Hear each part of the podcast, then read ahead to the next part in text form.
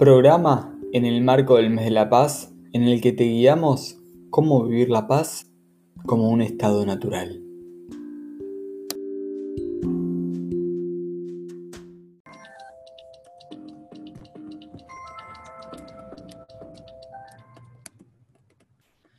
Muy buenos días, estamos otro viernes más acá en el programa En Conciencia, un nuevo programa para el despertar de la conciencia, reflexionar sobre temas de la actualidad.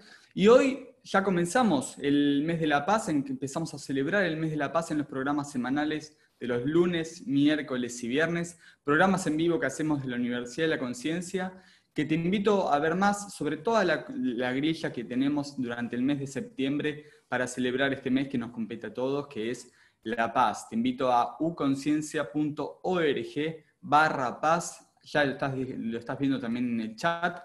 El link para que puedas ingresar, registrarte también, ser parte, participar, ¿por qué no?, con tus, con tus comentarios, tus propuestas, tus eh, acotaciones, preguntas y lo que sea necesario. Y también del 19, por supuesto, de la jornada que vamos a hacer juntos el día 19. Hoy tenemos un invitado del mundo, digo yo, es un invitado que lo considero un invitado del mundo, no sé, no sé de dónde es, aunque sí sé de dónde es y dónde vive, que mm, dedicó sus últimas décadas de su vida a la educación de la paz y a aprender los valores de paz que los jóvenes tienen siempre para mostrarnos. Los jóvenes, ¿cómo es que los jóvenes nos enseñan la paz a nosotros? Sí, ahora lo vamos a ver también bien explícitamente con Carlos, que es uruguayo, pero viviendo eh, en Egipto fundó Living Peace, que, con el, que tiene justamente el compromiso de vivir la paz y por la paz en los diferentes entornos de aprendizajes y de, y de vida. Así que sin mucho preámbulo más,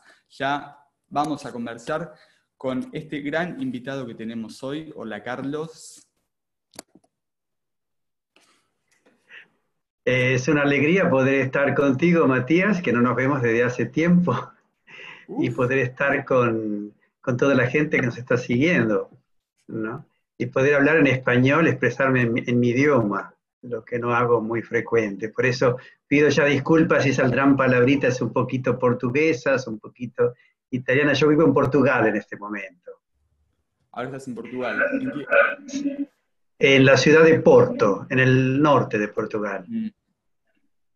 Y decía recién, naciste en Uruguay, viviste en Egipto eh, varias, varias décadas, ¿no? No, o sea, eh, viví 30 años en Medio Oriente. Ajá. En todo Medio Oriente.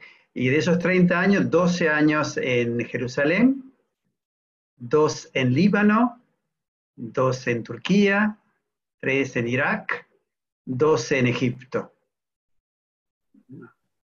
Bien, y ahí en Medio Oriente eh, fue donde viste que, había temas que no, eran competentes a un estado de paz del ser humano. Ahí en Medio Oriente dijiste desde tu también, tu, actividad como maestro, eh, dijiste, wow, ¿cuánto se puede hacer por esto? Sí, de hecho, yo siempre tuve en el corazón eh, este deseo de, de un mundo fraterno, de un mundo en paz. Pienso que todo el mundo lo tiene en el corazón. Pero yo como que quería dar mi contribución en alguna manera, ¿no? Eh, y encontrarme ahí en el Medio Oriente, sobre todo en Jerusalén, que fue la primera destinación del Medio Oriente.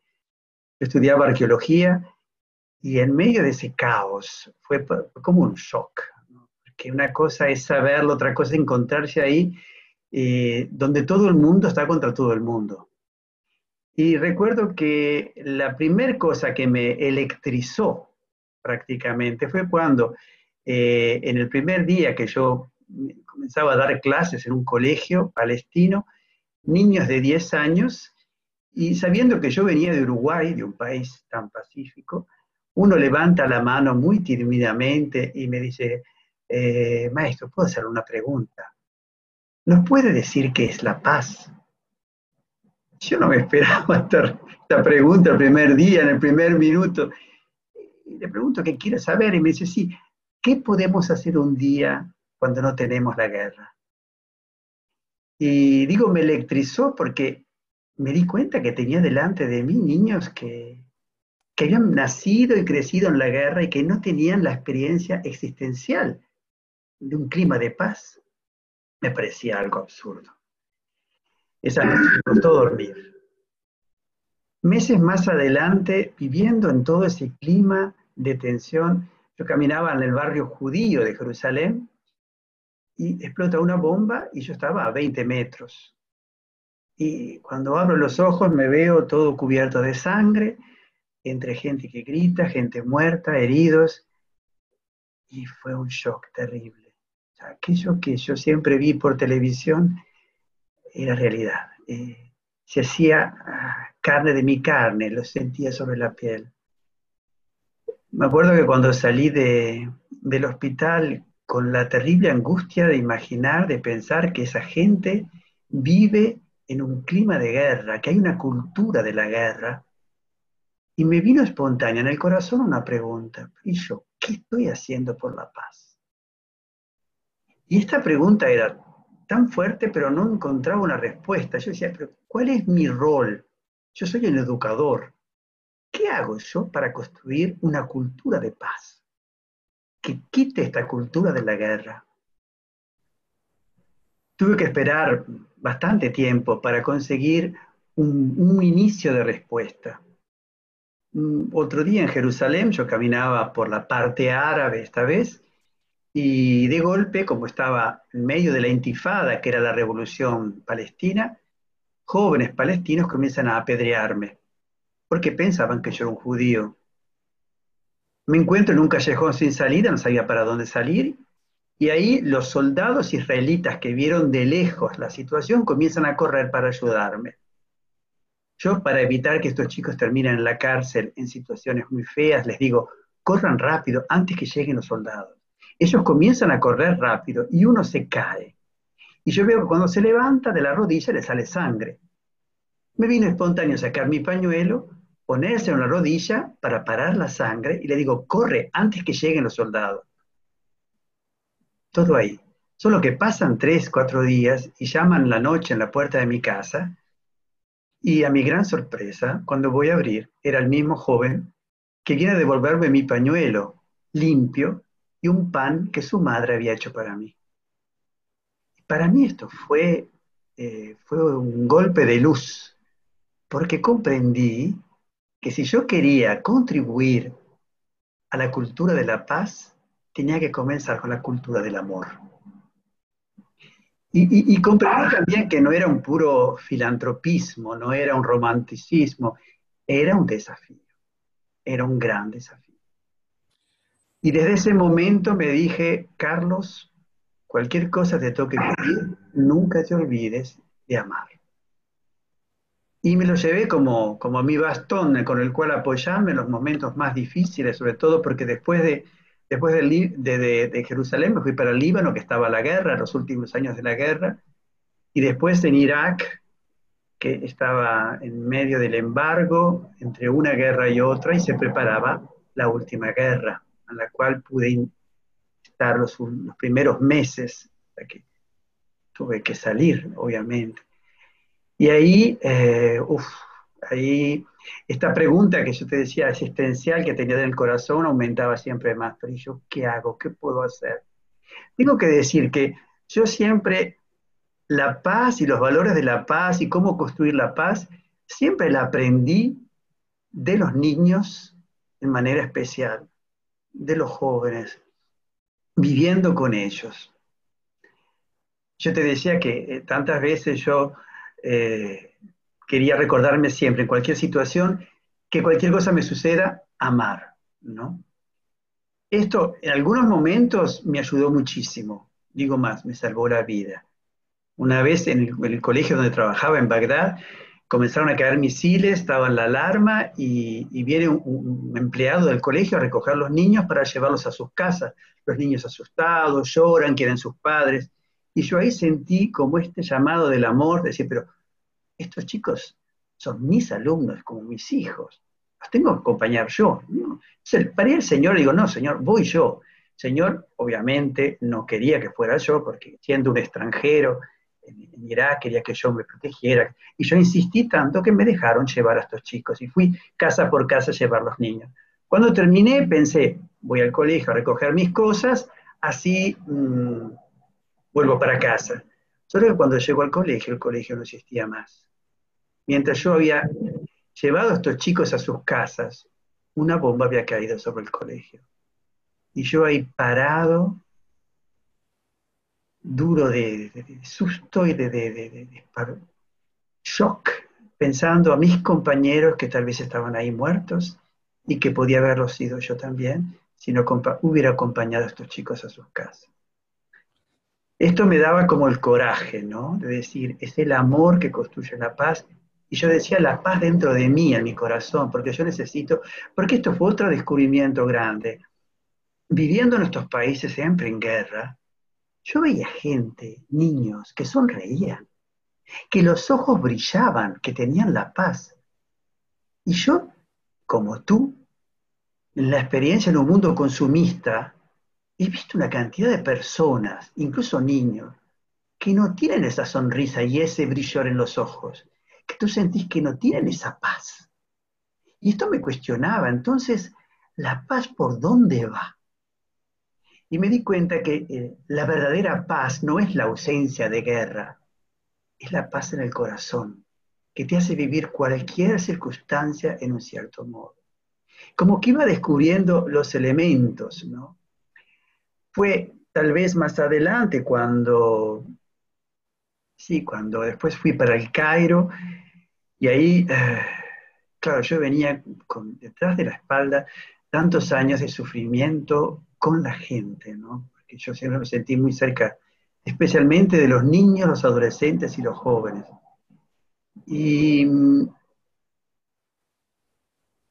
a cierto momento en el Cairo comienza la revolución de la primavera árabe. Otra vez una revolución, otra vez las víctimas eran los niños, los adolescentes, y no te puedes imaginar lo que significa cuando tú reconoces entre los muertos un alumno tuyo. O cuando te dicen que tenés que ir a la familia a darle la noticia que su hijo murió en la revolución preferirías hacer cualquier otra cosa, desaparecer del mapa, es sentir la muerte aquí. En mi corazón, esta pregunta, tengo que hacer algo, ¿qué puedo hacer? Quiero hacer algo. Quemaba mi corazón, solo que no sabía de dónde agarrarme, por dónde comenzar. Era tan grande el problema. Un día en modo particular, fui a acompañar a mis, alumnos porque los tenía que sostener, que apoyar y también ayudar concretamente, porque habían siempre heridos. Y viene una mamá, que la reconocí inmediatamente por las reuniones de los padres en el colegio, que me, me agarra de los brazos y me dice, me ayude a buscar a mi hijo que está aquí, me lo quiero llevar a mi casa. Y mientras me dice eso, una bala va directamente a su corazón. Digo yo a su corazón, no sé dónde, pero ella se cae muriendo delante mío y me dice, busque a mi hijo, busque a mi hijo. Solo que muere esta mujer sin decirme el nombre del hijo. Yo vuelvo a casa deshecho, llorando, desesperado, de sentir como la impotencia de frente a esta situación. Y ahí me dije, tengo que hacer algo. Y ahí me acordé, como una iluminación tal vez, que yo había conocido a través de un movimiento, es el movimiento de los focolares, al que yo hago parte, un dado que ellos llamaban, que llaman el dado del amor. Era un dado chiquito que no tenía números, tenía frases con valores del amor para que los niños chicos aprendieran a amar. Tiraban el dado y vivían la frase. Yo me dije, ¿por qué no cambiar este dado del amor que yo ya conozco por dado de la paz? ¿Por qué no poner valores para vivir la paz? Me puse inmediatamente con una caja de hojas A4, la adopté como un dado, hice unos dibujos, puse las frases muy simples, amar a todos, ser el primero en amar, perdonarse recíprocamente, escuchar al otro, valores simples porque eran niños de 10 años, religión musulmana, sí, ese mismo dado. Y, bueno, y yo, lo, la única cosa que yo quería, que estos niños hicieran la experiencia existencial de la paz. Y les propuse, en la mañana fui y les propuse con este dado, pienso que lo tengo, sí, lo tengo aquí también, ¿no? Y les propuse que cada mañana se tiraba el dado y la frase que quedaba arriba iba a ser un programa para vivir por la paz todo el día. Y que diez minutos antes de terminar las clases, antes de irnos a casa, parábamos la lección para contarnos las experiencias, cómo hemos vivido por la paz. Y también les propuse que todos los días a mediodía hacer un minuto de silencio por la paz, un time out por la paz. Yo había dicho de silencio porque como los chicos eran musulmanes y ellos no rezan fuera de la mezquita, entonces eh, para mí era de oración, pero para ellos era un momento de silencio. Bueno, yo cuando hice esto no tenía conciencia de lo que estaba a suceder. Fue un cambio. Porque, sabes, Matías, es como cuando nosotros estamos en medio del desierto y alguien nos ofrece un vaso de agua fría. Tú lo agarras con las dos manos, no con tanta necesidad. Fue la misma cosa a estos niños darle un instrumento de paz. Lo tomaron tan en serio lo tomaron con, tanta, sí, radicalidad, yo diría, que comienzan a vivir las frases de un modo que yo me quedaba a mirar. Por ejemplo, los chicos que, los varones que siempre esperaban el recreo para jugar al fútbol, veía que uno después del otro renunciaba al recreo, al fútbol, que para ellos era importantísimo, para estar en la clase y ayudar a alguien que tenía problemas en matemáticas o para terminar los ejercicios en inglés con otro, para estar en donación, para amar wow, yo decía. Había uno que era casi odiado por todos porque era la, enciclopedia viviente que quería saber más que todos y pasar por encima de todos para poder tener la mejor nota, comienza a hacer resúmenes, a hacer fotocopias y darlas a todos. Yo digo, nunca me lo esperé. Una motivación, una alegría. Y fue que los padres comienzan a llamarme. Recuerdo, un viernes, los viernes está cerrada la escuela, me llama una mamá y me dice, por favor, hable con mi hijo. ¿Qué pasa? Mi hijo está llorando desconsoladamente porque no se convence que el viernes la escuela está cerrada y quiere ir a la escuela también el viernes. Estaban tan motivados que ellos querían ir a la escuela todos los días porque habían descubierto un camino para vivir por la paz. Y no solo, ciertos padres comenzaban como a involucrarse en la cosa. Un día una mamá, esto fue muy simpático, viene enojadísima conmigo, me dice, que yo no tenía que eh, eh, entrar en la educación de, su hijo de parte de los padres. Yo digo, ¿pero por qué me dice eso? Mire, señor Carlos, le voy a explicar muy claramente. Yo a mi hijo le doy todas las mañanas un refuerzo, que es su desayuno que tiene que comerse en el recreo. Resulta que todos los días cuando viene de la escuela y le pregunto, ¿comiste tu refuerzo? Me dice siempre, ah, mamá, lo di a otro. Yo quiero que mi hijo coma su refuerzo yo que ni idea del refuerzo del hijo de esta señora, le digo, mire señora, yo no sé nada de esto, pero nosotros en la clase tenemos el dado, el dado de la paz, lo tiramos todas las mañanas, vivimos así. Ella me escuchó, hizo una gran sonrisa y me dice, ah, ya entendí, señor Carlos. A partir de mañana le preparo cinco refuerzos. Y fue genial, porque yo veía que las familias comenzaban a entrar en la dinámica, no me lo esperaba. Y los profesores que me tomaban el pelo, me llamaban Mister Ingenuo, porque decían que yo quería cambiar el mundo con un dado de cartón, comienza, como ven esta motivación de los chicos, el nivel académico que mejora, los padres súper felices, comienza también ellos a probar a vivir las frases del dado. Y en poco tiempo eran profesores, alumnos, que vivíamos todos juntos. Claro, la directora, sorprendida, me, me, me dice, pero cuál es su secreto, cómo está haciendo, que se transformó completamente en la clase. Y ahí le expliqué, mire, yo no tengo ningún secreto, tengo este dadito, el dado de la paz, el time out. Ella, entusiasmadísima, me dice, esto para todo el colegio. Manda a construir 60 dados y todos los maestros entran en clase con el dado debajo del brazo. Imagínate que toda la escuela comienza a vivir estas frases para vivir la paz. Pero no solo, yo iba al baño y la limpiadora del baño sacaba de la túnica el dadito y me dice, mire que yo tengo mi dado de la paz, ya lo tiré esta mañana. No.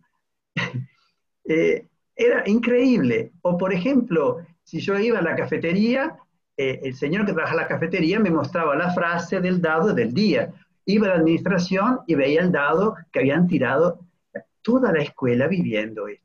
Esto claramente que dio mucho que hablar en el Cairo y en poco tiempo 25 colegios comienzan a vivir eh, esta experiencia del dado de la paz. Que para mí ya esto, yo siempre vivía sorprendido, porque decía, escuelas ricas y pobres, privadas, la escuela americana, la escuela alemana, la escuela francesa, escuelas públicas, escuelas con refugiados del Sudán, todos viviendo el mismo proyecto juntos.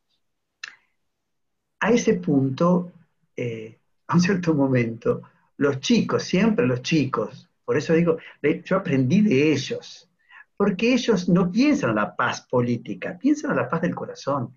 Es la que ellos necesitan, la que ellos piden de los padres, de los profesores, de todos los educandos, educadores. Piden esta paz, quieren vivir esta paz. Vienen y me dicen, ah, señor Carla, tenemos una propuesta para hacerle maravillosa. Y yo digo, ¿cuál es? Mire, queremos escribir una carta a todos los presidentes del mundo. Yo lo miro y digo, ¿para qué? para decirle que tenemos este proyecto maravilloso, tenemos al dado por la paz, que vivimos todos los días para la paz, que hacemos nuestras experiencias. Que... Eran volcanes en erupción. Yo dije, bueno, escriban, mandamos. Yo comienzo a buscar por todas partes direcciones porque no era fácil. Y ellos escriben una carta hermosísima. Con la inocencia de esa edad y con la, frescura, con con el entusiasmo, ¿Qué sucede? Pasan 10 días y llega la primera respuesta.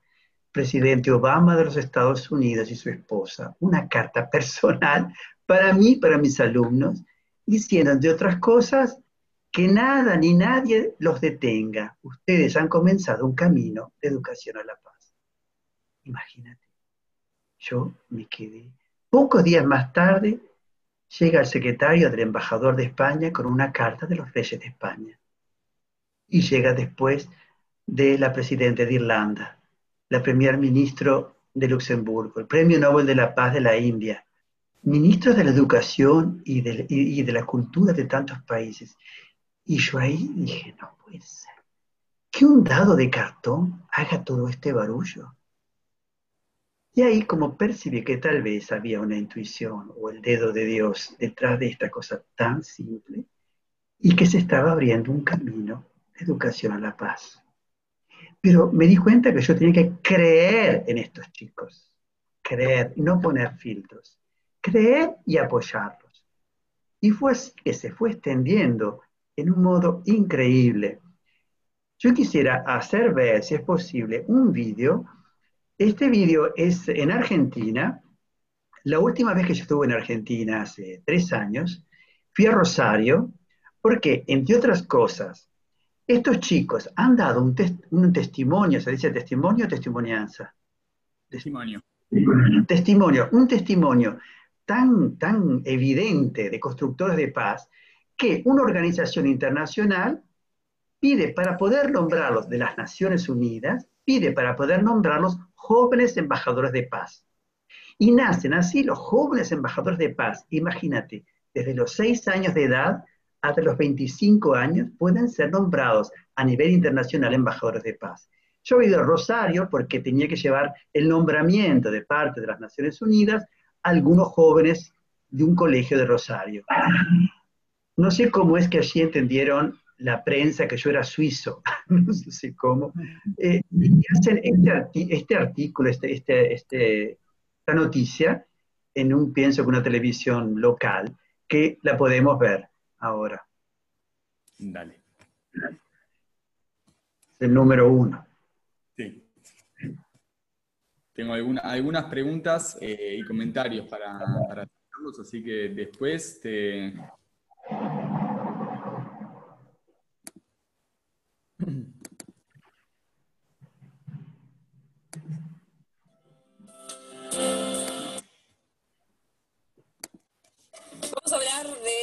interesante y es de la paz, fundamentalmente, porque parece que hay un grupo de jóvenes que son embajadores de la paz, jóvenes de Rosario. ¿Quién lo dispuso? Un pacifista suizo. Vamos a conocer de qué se trata. Living Peace es viviendo la paz primero, dando el ejemplo, o por lo menos tratando, haciendo el esfuerzo de vivirlo uno. Por ejemplo, en el dado de la paz, si sale una cara, no es solo lo invito a los alumnos que vivan, sino que uno mismo se implica y después cuenta la experiencia de poder vivirlo. Es un modo de contagio que nos damos mutuamente entre los alumnos y los docentes y Eh, lo que queremos es el protagonismo de los jóvenes, sobre todo, eh, que ellos sean como protagonistas de esto, no es que venga de una imposición desde arriba. Eh, ser un joven embajador de la paz es poder fomentar redes de paz entre los jóvenes y entre los adultos, poder llevar eh, una palabra de, paz que no solamente es en, eh, en, convivencia con la persona, sino también una, la paz interior que empieza por nosotros y después mediante los vínculos y las acciones vamos compartiéndolo con los demás. El dado de la paz es uno de los pilares del Living Peace eh, que consiste, tiene seis caras el dado. Eh, cada uno tiene un valor y depende del cual sale, puede ser en un colegio, lo tiran y la cara que sale se tiene que vivir puede ser durante un día durante una semana. El Dado de la Paz se origina en Egipto, originariamente de parte de un docente uruguayo que vivía casualmente en Egipto, Carlos Palma, que presenta una dinámica en medio de la primavera árabe, en medio de la conflictiva social, de cómo mantener las relaciones de paz dentro de una escuela donde convivían múltiples culturas, múltiples religiones también, y empezó a poner en práctica esto del dado de la paz en un curso, que este dado consiste justamente en seis lemas concretos que uno tiene que llevar a la vida, a la vida cotidiana. Estos chicos empezaron a vivirlo de manera tan espontánea que empezaron a invitar a otros docentes, y así toda la escuela se fue de alguna manera organizando eh, su estilo de vida, su estilo de relación en base al lado de la paz.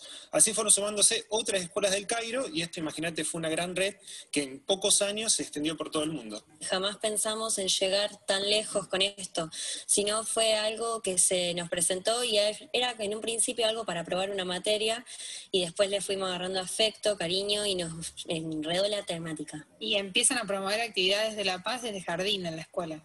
Sí, empezamos desde jardín, lo llevamos a nivel primario y secundario. Y lo que buscamos es que sea un proceso en el que ya el niño, cuando esté en los niveles primarios y secundarios, ya tenga adquirida esa cultura de vivir la paz. ¿Cómo es una cultura viviendo en la paz? Una cultura de vivir la paz es una cultura de pensar en el otro, de ponernos en el lugar del otro, como dice la regla de oro, hacer al otro lo que nos gustaría que nosotros nos hagan. Bueno, está bien así. Sí. No. Eh, ¿Puedo continuar o como tú prefieres? Eh?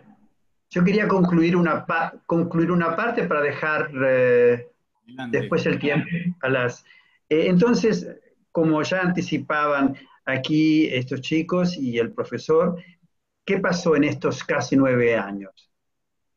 Resulta que llegó a todo el mundo, porque fuimos invitados hasta en el Parlamento Europeo en el 2014 a presentar el dado, en el 2015 las Naciones Unidas, el 21 de septiembre, a presentar el dado, eran los chicos que fueron, eh, y los chicos que presentaron con convicción aquellos que ellos creían y aquellos que ellos vivían.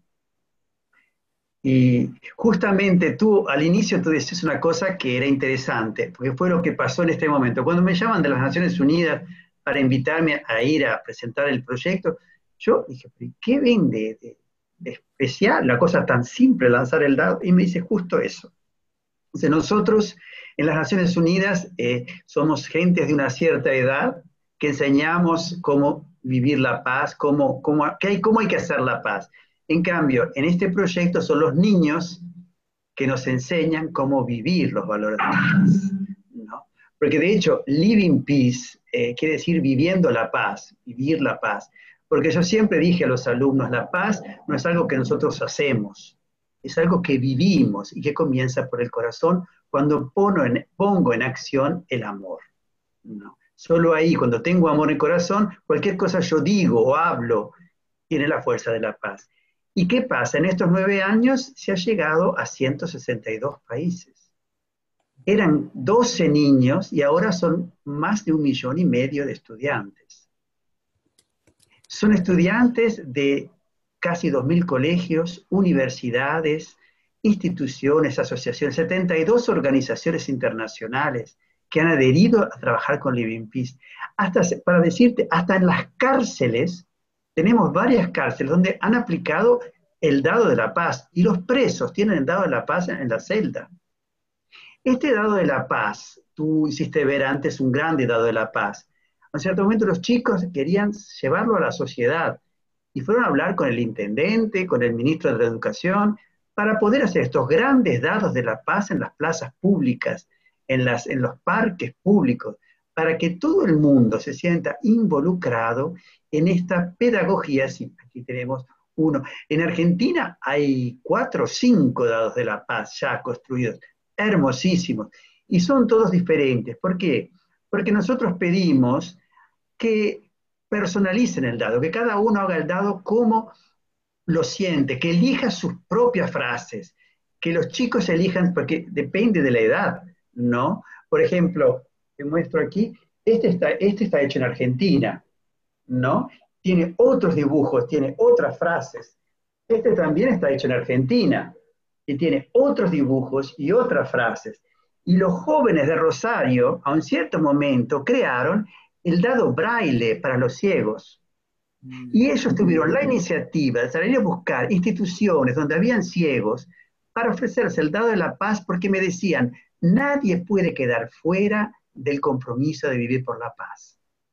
¿Y qué sucede en estos años? Bueno, ves, por ejemplo, este es otro dado, hecho por los niños, con los dibujos de los niños, ¿no? Ellos escogen las frases, ellos escogen el dibujo, para que sea el, el, el dado que ellos viven. La dinámica es siempre la misma, tirar el dado, vivir. En las universidades hacen dados en blanco y todos los meses hacen un diálogo para escoger seis valores de la paz. Lo escriben en las caras, por un mes se cuentan las experiencias y el mes siguiente hacen un nuevo dado con nuevos seis valores de paz. Y las iniciativas, mira, hace una, menos de una semana se inauguró el dado de la paz interreligioso. Lo hemos construido con rabinos, con eh, responsables de comunidades musulmanas, budistas, hindú, eh, cristianos de distintas iglesias, donde cada cara tiene un valor de una religión diferente por la paz. Se ha construido en Colombia, en las facultades, el dado ético de la paz, el dado axiológico de la paz.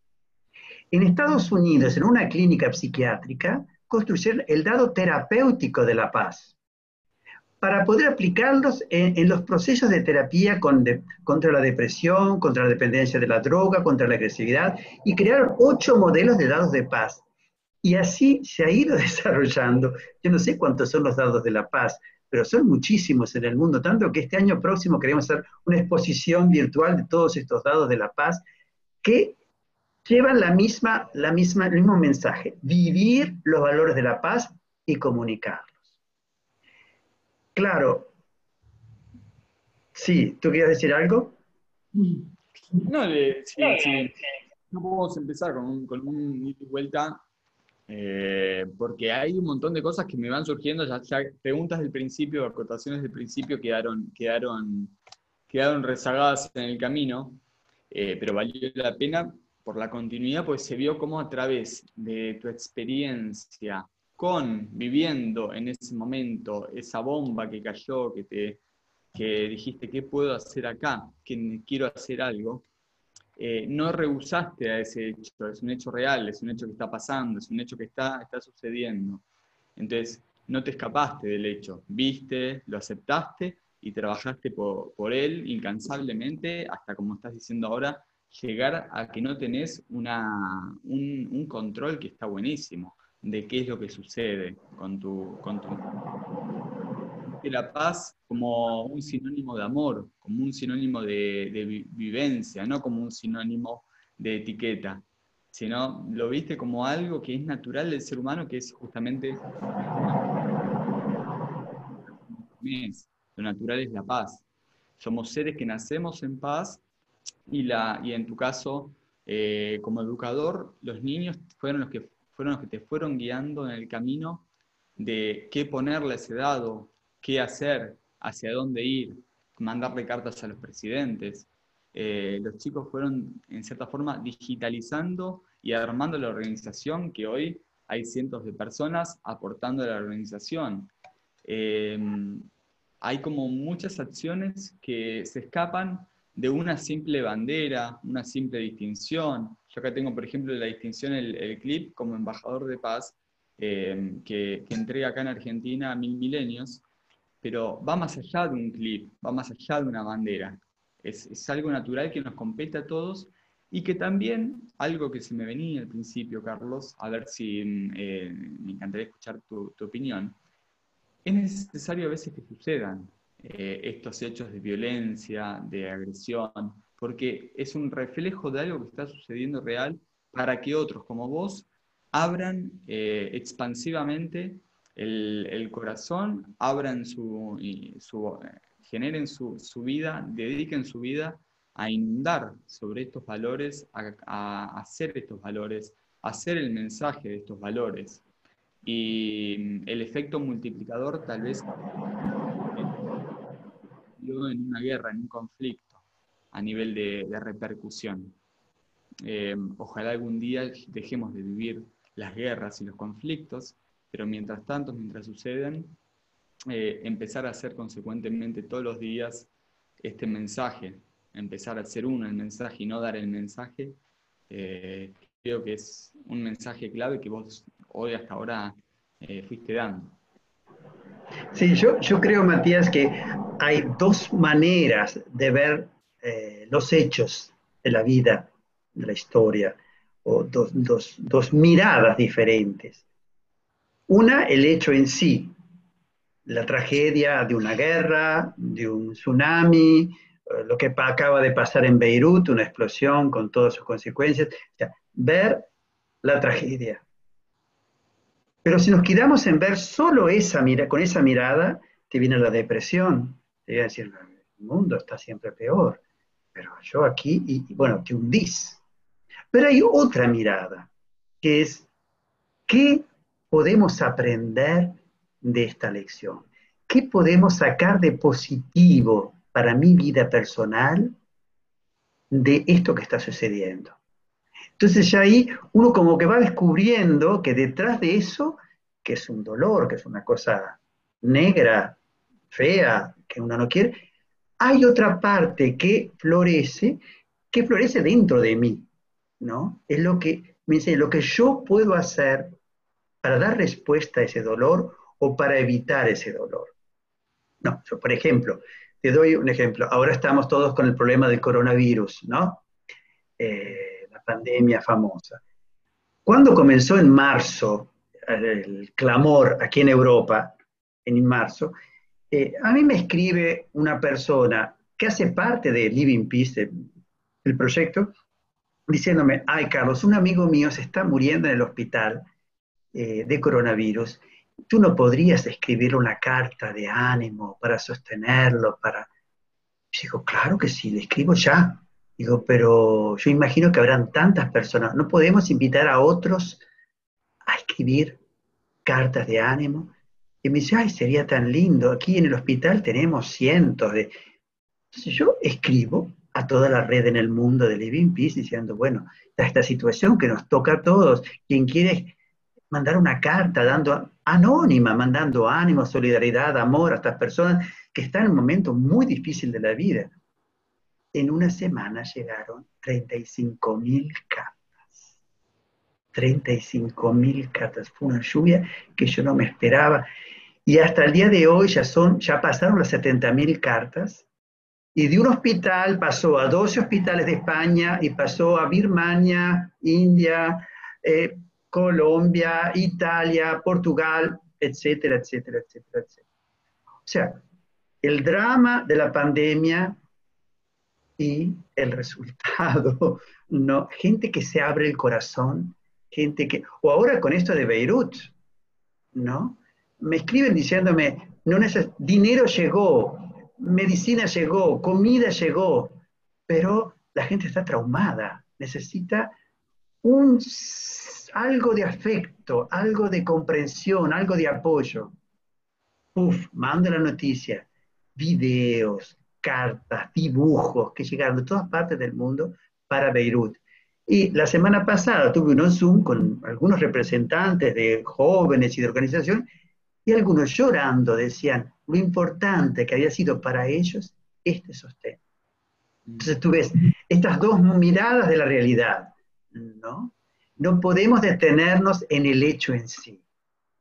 No podemos detenerlos. Y yo digo, con los ojos de la fe, yo soy cristiano y trato de vivir los valores de la fe, yo digo, si Dios lo permite por algo es. ¿Qué no quiere enseñar Dios a través de estos hechos? hay siempre una lección para aprender. Esto, mm, desde lo que, lo que son también las leyes, las leyes universales, eh, hablamos mucho de lo que son la, ley de la, de la consecuencia, de la... Mm, ay, se. Bueno, que las cosas que, que, suceden en sí pueden no tener una explicación lógica, podemos no entenderlas desde nuestro ego, desde nuestra, nuestra mente, eh, pero mm, si, empecemos a escuchar con el corazón, ya se puede, puede ser eh, otra cara del lado. Puede mirarse desde otro lugar, la realidad desde un lugar más objetivo y empezar a ser también, empezar a ser, a ser nosotros consecuentes a lo que eso nos está de repente doliendo, nos está molestando, nos está...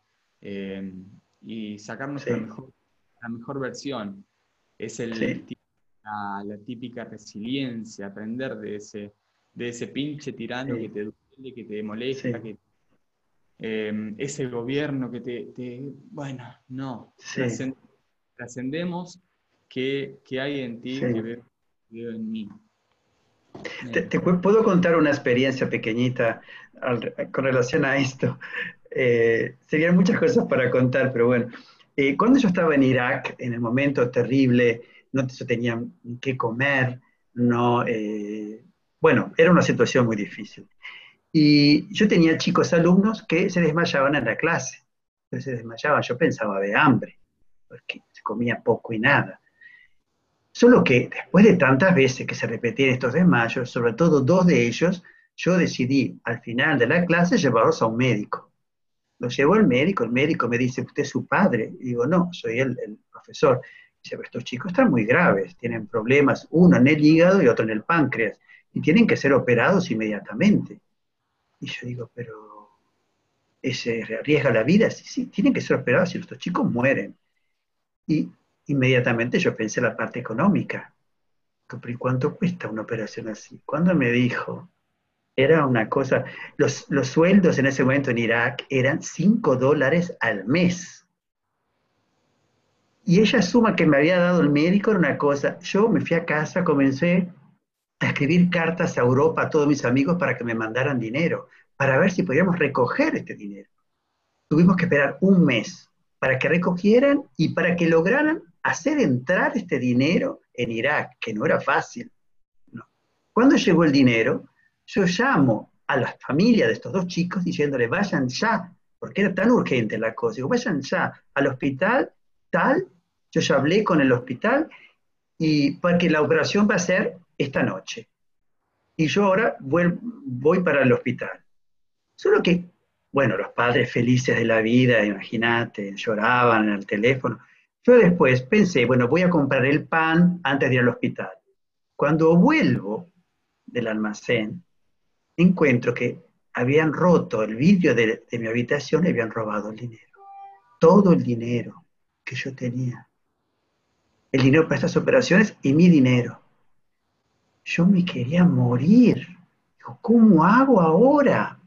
¿Cómo voy a estos padres a decirles que no tengo más el dinero que me robaron en cuestión de 10 minutos? sentía la muerte aquí. Fui al vecino, le pedí plata para el, para el taxi, para ir al hospital y no sabía ni qué decir. Cuando llego al hospital, las madres, como es en el mundo árabe, comienzan a besarme las manos, porque yo supuestamente salvaba la vida de esos dos hijos. Y yo le vengo a decir que no había operación, que me habían robado el dinero.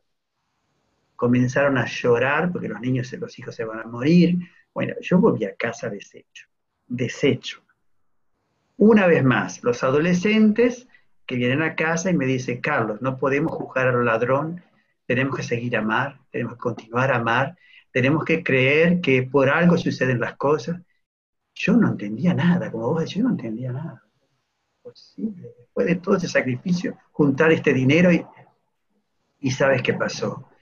Tuvimos que esperar unos días que un amigo de Beirut viene a Bagdad para un congreso, trae una valija con ropa para que yo distribuya ante la gente necesitada, y ahí descubrimos dentro de una camisa nueva, dentro del celofán, un sobre lleno de dinero.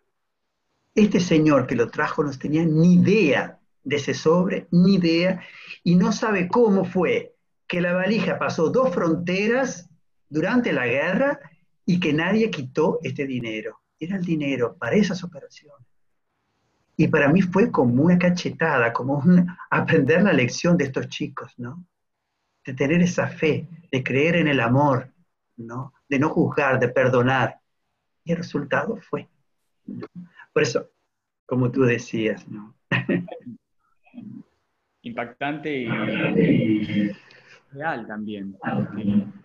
Vamos a, la historia y no yéndonos a la historia de comienzos de la humanidad, sino ahora suceden consecuentemente hechos así sincrónicos que cumplen esta regla de la, correspondencia, donde las cosas suceden y nos enseñan cada cosa que sucede, nos enseña a, ser más humanos, eh, a ser seres humanos, a estar conectados con, con algo que va más allá de nuestro límite corpóreo y que eso, como coincido, dijiste desde el comienzo, eh, se enlaza íntimamente con el amor. Eh, con, con sabernos ese amor, con creernos ese amor, y ese amor que va más allá del romanticismo medieval, sino es un, es un amor que trasciende cualquier, cualquier situación dolorosa que la venimos a aprender en esta vida. Sí. El, valores, valores que podemos, a ver, si hay ahora educadores ¿qué, de repente, qué llavecitas le darías a educadores, a formadores que trabajen con niños em, para que puedan empezar a vivir ellos la paz como los niños la viven? Y trascender hasta cosas también que suceden, porque ah, yo me encuentro mucho con, con profesores ah, me molesta y yo le pongo límites porque no pueden, no pueden salir y correr y no pueden estar escribiendo mensajes de texto mediante en, el medio de la clase, eh, pero ¿qué podemos, qué, como educadores, qué podemos aprender de los niños? ¿Y qué, qué, acciones tenemos que hacer nosotros para aprender de, esa, de esos valores que, que nos los dan los niños desde chiquititos, desde la infancia, de la infancia, en la, en la escuela primaria, en la escuela secundaria, ya con algunos aspectos de la personalidad, con, con también influencia externa, por supuesto. Eh, ¿Qué podemos aprender? Yo, yo, creo que hay que aprender, nosotros educadores tenemos tantos defectos, tenemos, pero tantas virtudes, pero también tantos defectos. Eh, aprender a escuchar hasta el fondo a nuestros alumnos, escucharlos con seriedad. No es que es un niño, o sea, que no sabe lo que dice o a decir tonterías. Muchas veces es a través de los niños, bueno, yo si no fuera por ellos no, no hubiera nacido Living Peace y hoy un millón y medio de, estudiantes en el mundo. Escuchar hasta el fondo y después ponerse en juego. Uno de los defectos que tenemos, que nosotros cuando vamos a, a, dar clases, sea como maestro, como profesor, nos ponemos en la posición, yo arriba, ellos abajo. Soy yo que tengo que enseñar, soy yo que tengo que decirles qué es lo que tienen que hacer. Pero nunca me planteo si yo estoy haciendo lo que digo que ellos tienen que hacer. O sea, yo tengo que ser el primero en ponerlo en práctica. Es inútil decir a los chiquilines no se peleen, se tienen que respetar cuando yo no lo vivo en mi vida. Porque se refleja. Y los chicos tienen una sensibilidad súper fina para descubrir que cuando un profesor habla es un bla, bla, bla, o es realmente expresión de su vida, de su corazón, de su amor. Los chicos, por ejemplo, comenzaron a vivir, me acuerdo ahí en el Cairo, una experiencia verdadera de paz con los profesores cuando varios de los profesores pidieron perdón a los chicos. Pidieron perdón porque decía, yo no los escuchaba hasta el fondo. Yo siempre juzgué, aquel es el burro, que, tiene que, siempre da problema, que tiene que estar fuera de la clase. Aquel es el hijo del doctor González, aquel es el hijo del ingeniero, ¿no? Hacer distinciones, separar, todas esas cosas que son contra la paz, ¿no? Antivalores de paz, muchas veces somos nosotros los primeros que los vivimos y ellos se dan cuenta. ¿Cómo hablar de paz si yo no la llevo dentro? ¿Cómo decirles un camino de paz a través de un dado si yo no soy el primero a vivirlo y a contar mis experiencias de cómo ponerlas en práctica? Y por último, yo diría, mira, hay, un dicho, Matías, que tal vez tú conoces, que dice, eh, hace más ruido un árbol que cae que un bosque que crece. Estamos continuamente delante de este único árbol que cae, que son las noticias, las tragedias, la televisión, en los diarios, y ese bosque que crece, no lo vemos, ¿no? Se nos quedamos ahí con la tragedia de la pandemia, con la tragedia de lo de Beirut, con las guerras, y todo lo positivo, maravilloso que sucede detrás o al lado de todo esto, no lo vemos. ser positivos, buscar el positivo, poner en evidencia el positivo, que no quiere decir ignorar el negativo. No, es justo poner el negativo en su valor, pero saber que a través del negativo muchas veces viene el positivo, como tú decías antes. ¿no? Ser positivos ¿no? en la vida, dar esperanza, no dar peso, dar luz, no oscuridad, dar alegría, no depresión. Muchas veces nosotros transmitimos estas cosas porque no tenemos la paz en el corazón. Entonces, comenzar por mí, por mí. Yo soy el protagonista del cambio. Ese recién, la frase recién que me encantó, no la había escuchado nunca, hace más ruido, la he escuchado con otros simbolismos, con otros eh, de otros lugares, pero la metáfora de hace más ruido en un árbol que cae, que un bosque que crece, también se me viene compartir algo que lo vivo yo internamente, em, que está alineado también a ser uno consecuentemente el mensaje, a estar uno alineado en su vida a, unos valores, a una, a una, cierta línea, que su vida personal, laboral, relacional, social, tenga una coherencia. Y a veces nuestras acciones por la paz, nuestro hacer por la paz, eh, tal vez no se ve de un día para el otro, como si se puede ver un cambio económico, como si se puede ver un cambio de gobierno, puede ver el crecimiento o caída de, una empresa. Eh, pero esto es algo que mm, a nivel abstracto llega materializándose de una forma impensable. Y es también todos estos estudios que los americanos hacen de cualquier cosa, de cuánto una persona meditando, una persona meditando cuánta, cuánto, cuánto magnetismo de, influye también en su entorno. Eh, entonces, tu acción de repente, tu coherencia, tu estar en paz de, tu casa, educando a tu niño eh, y no enojándote constantemente por lo que, que ojo, yo desde mi lado no, no pongo a la, a la, paz como contraposición del enojo. Puede haber una situación de enojo porque somos seres humanos y las emociones eh, emergen. Pero, ¿qué hago también con ese enojo? ¿Me sigo enojando por lo mismo? Eh, ¿Sigo viendo la situación esa como una situación de árbol caído? ¿O empiezo consecuentemente a hacer otras cosas y a ver por qué sucede esto? Mm. Eh, ¿Para qué? Em,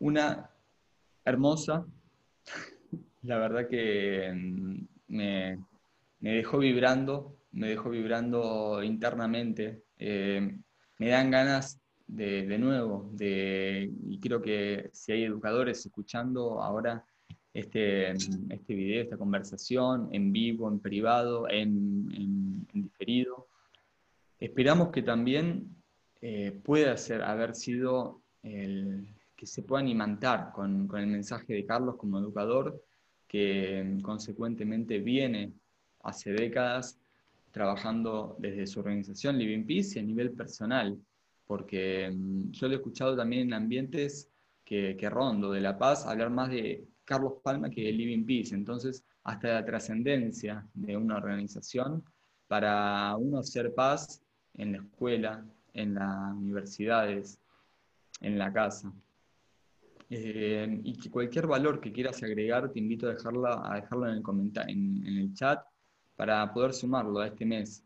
Eh, después vamos a hacer también un resumen de comentarios, de valores de, personas tan valiosas como Carlos hoy. Eh,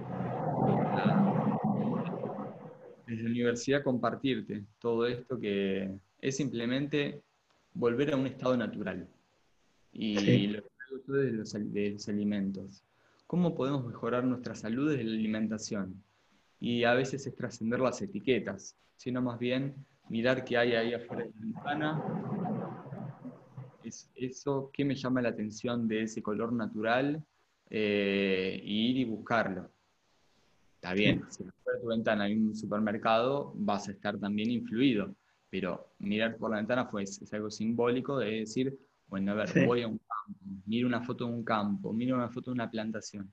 ¿Qué colores tiene? ¿Qué me atrae? ¿Qué me llama la atención? Y, voy a hacer esto. Y automáticamente, como los animales, vamos a empezar a estar más eh, intervenidos por, por lo instintivo, por lo natural y por lo que el universo también comanda. Sí. Eh, Matías, yo eh, cuando tú me invitaste eh, a este momento, no sabía bien por dónde iban y qué es lo que iba a tener que decir, pero claramente yo me preparaba a presentar también este proyecto Limpieza Internacional. Claro, yo lo que dije es la punta del iceberg, ¿no? no, porque después, concretamente, nosotros presentamos tantas actividades y proyectos que hacemos con organizaciones internacionales, por ejemplo, con eh, Mil Milenios de Paz hemos creado eh, eh, difundimos el Árbol de la Paz, con Mimos para tus Ojos, de, siempre de Buenos Aires, difundimos las mandalas de paz, y, yo había preparado aquí material para mostrar, todo lleno de cosas que lógicamente no se dio el tiempo, ¿no? Pero si algún docente quiere saber más sobre Living Peace, o quiere aún más y quiere hacer parte de Living Peace, quiere registrarse al proyecto, tenemos una página web, ¿no? que es eh, livingpeaceinternacional.org, ¿no?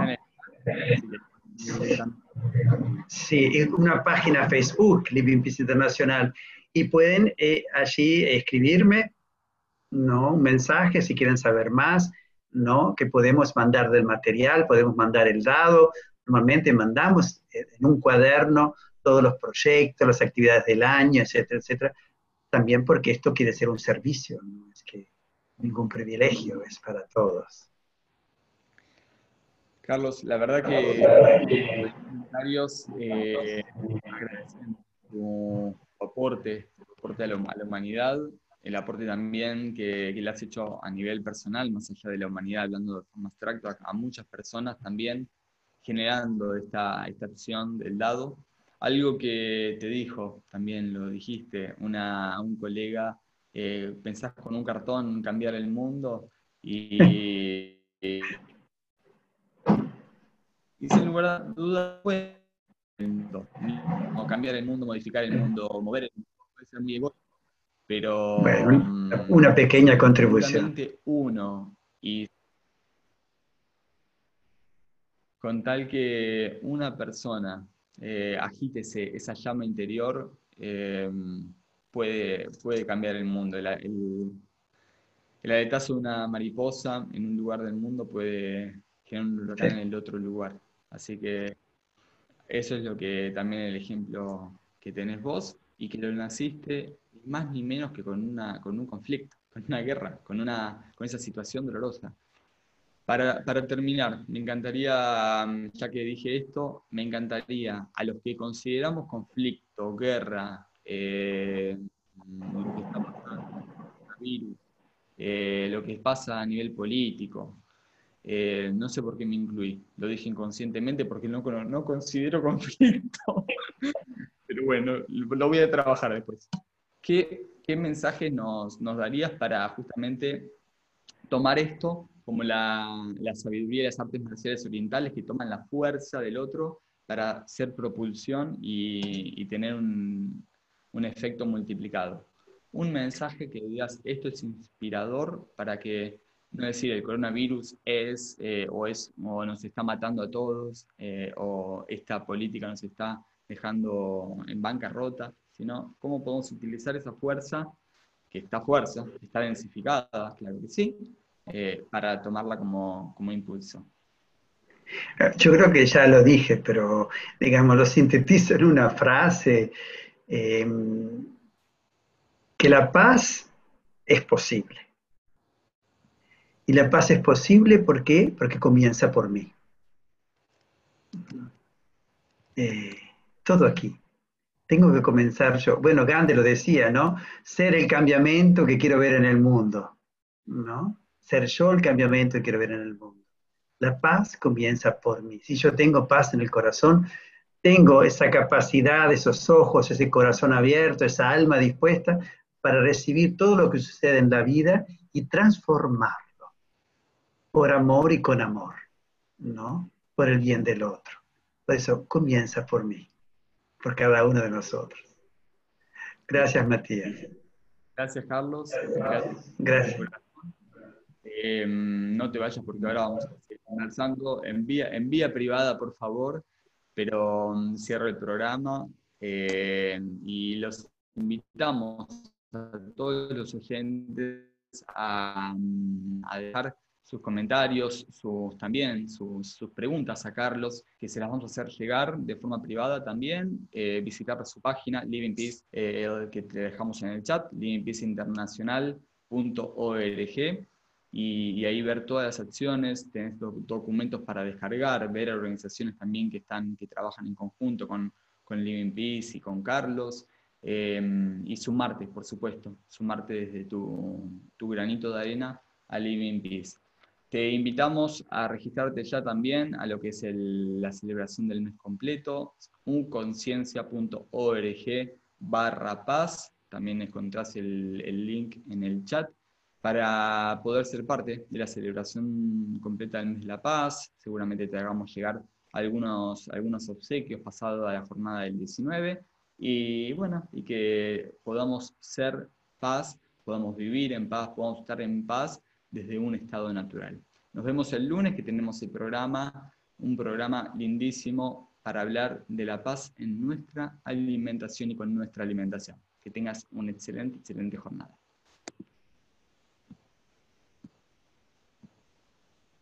Hay tres tipos de vida.